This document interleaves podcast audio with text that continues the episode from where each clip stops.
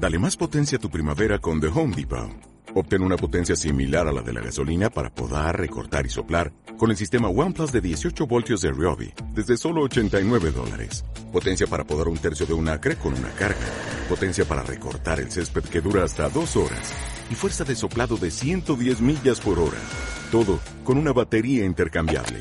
Llévate el sistema inalámbrico OnePlus de 18 voltios de Ryobi. Solo en The Home Depot. Haces más. Logras más. Bienvenido hoy lunes 22 de abril al podcast 222. Atención consciente plena sin gestión emocional o mental.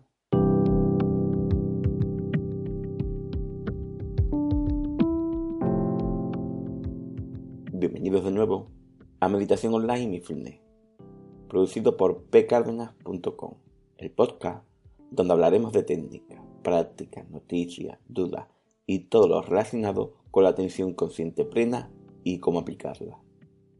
Recordad que para cualquier duda y demás, en pcardenas.com podéis contactar conmigo. Bueno, el tema de hoy es atención consciente plena sin gestión emocional o mental. Hoy comentaremos una posible duda o un posible fallo entre comillas que solemos tener cuando practicamos la atención consciente plena. Además, creo que también lo que comentaremos puede servir para darnos cuenta y ser consciente si hacemos una práctica más acorde a lo que corresponde o simplemente estamos concentrados. Una respuesta rápida a esta pregunta sería no. No se puede practicar la atención consciente plena en la meditación o mindfulness sin tener que realizar la acción de una gestión emocional o mental. Pero más profundamente diríamos que sí. Sí se puede. Y me explico para que se entienda un poco todo. Cuando realizamos la práctica de la atención consciente plena y estamos en la atención consciente plena al momento presente, es que nuestra mente no reacciona a pensamientos o etiquetas mentales. Nos reacciona emocionalmente a lo que observamos. Solo somos conscientes de que eso se está produciendo y al ser conscientes de ello, actuamos en consecuencia a lo que corresponda. Por lo tanto, aquí diríamos que en la acción en sí, la atención consciente, no se debiera producir reacciones que nos saquen de aquello en donde prestamos atención consciente. Todo esto resumiéndolo mucho, que en sí este tema tendría muchos flecos que tocar, pero para que todos nos entendamos de una forma rápida y fácil. Ahora, esto sería la panacea, o sea, que en sí no tenemos esa cualidad de mantener esa capacidad de tener nuestra atención consciente de una manera permanente y duradera en el tiempo, aunque practicando aumentamos esa cualidad.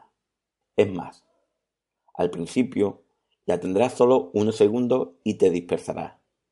Y aún siendo avanzado, también te dispersará con cosas más sutiles. Pero existirá esa dispersión mental, aunque inmediatamente te des cuenta que te has dispersado. Y es ahí donde interviene la gestión emocional y mental. Cuando somos conscientes de que nos hemos dispersado, esto quiere decir que nuestra atención consciente dejó de estar, aunque sea un minuto, un segundo o un milisegundo, y entonces reaccionamos a algo. Un ruido, alguna conversación mental, algún pensamiento o algo que visualizamos mentalmente, etc.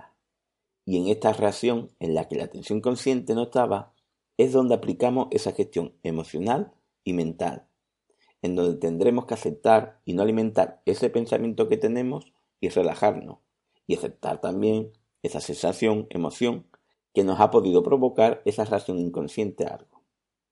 Por lo tanto, y siendo muy escueto, sin que los puristas de esto me maten, la forma de entrenar a tener esta atención consciente de una manera más prolongada y por lo tanto no tener que usar en la atención consciente la gestión emocional y mental porque no nos dispersamos es justamente aprendiendo a ser conscientes de nuestras dispersiones y aprendiendo a gestionarlas.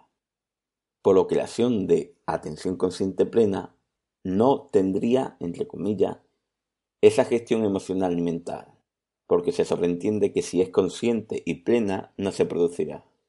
Pero en realidad, partiendo de la verdadera realidad, es que sabemos que no será plena y que nos dispersaremos, aunque cada vez lo haremos mejor y cada vez nos dispersaremos menos. pero al distraernos sí debemos observar qué reacción nos ha producido y aprender a gestionar esos pensamientos y emociones que nos han surgido. Y esto a su vez hace que nuestra mente aprenda a mantenerse mayor tiempo en una atención consciente prolongada. Por lo tanto, debemos saber que durante la práctica tendremos que gestionar esos pensamientos, sensaciones, sentimientos, emociones, etc. Y que esa práctica nos hará mejorar nuestra capacidad de atención consciente plena. Igualmente, si ves que esto no se produce durante la meditación, observa si estás practicando la atención consciente de una forma relajada o más bien estás realizando la acción solo de concentrarte, o sea, un exceso de energía y esfuerzo de atención por mantenerse en aquello que observamos e intentamos anular todo tipo de pensamientos y emociones, con lo que no estarás gestionándola. Bueno, espero que esto te sirva. Gracias por vuestro tiempo. Gracias por vuestro apoyo en iTunes con las 5 estrellas y la reseña, y con los me gusta y comentarios de Ivo, y sobre todo por estar ahí. Muchas gracias.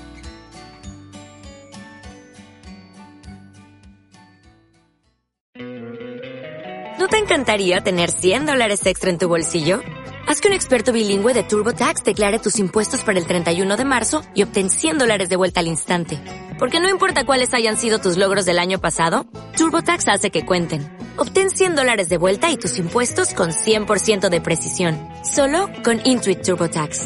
Debes declarar para el 31 de marzo. Crédito solo aplicable al costo de la presentación federal con TurboTax Full Service. Oferta sujeta a cambios o cancelación en cualquier momento.